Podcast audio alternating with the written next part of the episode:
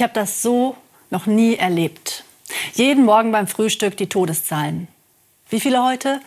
900, 700, manchmal über 1000 an oder mit Covid Verstorbene. Insgesamt nun schon über traurige 50.000. Natürlich weiß ich als Pfarrerin, gestorben wird immer. Aber jetzt rücken Tod und Sterben auf einmal viel zu nah. Menschen trauern und suchen Trost, immer mehr. Nur die Wege, mit dieser Trauer umzugehen, die werden in diesen Zeiten durch die Einschränkungen immer weniger. Und das gilt für alle, die jemanden verlieren, nicht nur bei Covid-Opfern. Angehörige sagen mir oft, der Abschied ist ja ohnehin schon schwer, aber jetzt auch noch unter diesen schrecklichen Bedingungen. Ich kann sie gut verstehen. Beerdigungen sind gerade sehr anders. Das geht schon beim Trauerbesuch los. Die Witwe öffnet mir ganz ordentlich mit Maske die Tür. Aber wir merken schnell, dass FFP2-Masken nicht gemacht sind fürs Weinen, Schneuzen und dabei erzählen. Also setzen wir uns mit ganz weitem Abstand in die Küche. Darum kann ich ihr nicht mal die Hand auf den Arm legen, als sie wieder in Tränen ausbricht. Berührungen, die eigentlich trösten könnten, fallen weg.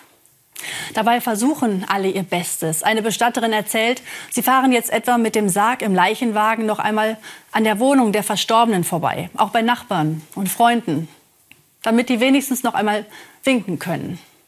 Wenigstens. Dann auf dem Friedhof erlaubt sind höchstens 25 engste Angehörige und Freunde. Die Nachbarn gehören nicht dazu mit dem kleinen Kind, mit dem der Verstorbene so gern gespielt hat. Weniger Trost für Menschen, die Abschied nehmen wollen. Und dann stehen die Stühle in der Trauerhalle einzeln mit Abstand.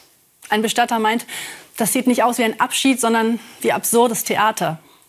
Trost braucht Nähe, Umarmungen, was kann Menschen sonst noch trösten? Darum geht es für mich als Pfarrerin immer. Aber jetzt scheint das noch wichtiger. Wir alle ahnen, Kopf hoch, wird schon wieder. Das bringt nichts.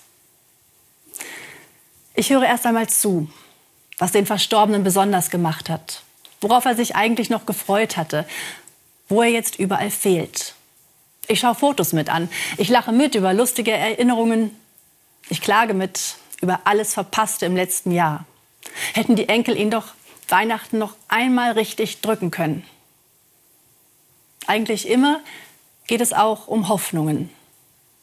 Was wohl kommt nach dem Tod? Und darum, dass etwas kommt. Wie trostlos blieben unsere Welt und unser Leben, wenn da nicht etwas Größeres warten würde, etwas viel Größeres, in dem unser Leben ewig aufgehoben ist. Das ist für mich eines der stärksten tröstenden Bilder im Glauben.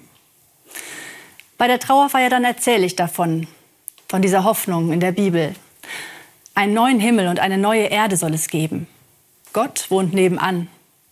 Alle Tränen abgewischt, kein Tod, kein Geschrei, kein Schmerz mehr. Das ist für mich der große Trost im Angesicht von so viel Leiden und Sterben. Und mit allem, was ich tue, möchte ich etwas weitergeben, von dieser Hoffnung, dass das, was ist, nicht alles ist und vor allem nicht alles bleibt. Ich wünsche Ihnen allen eine gesegnete Nacht.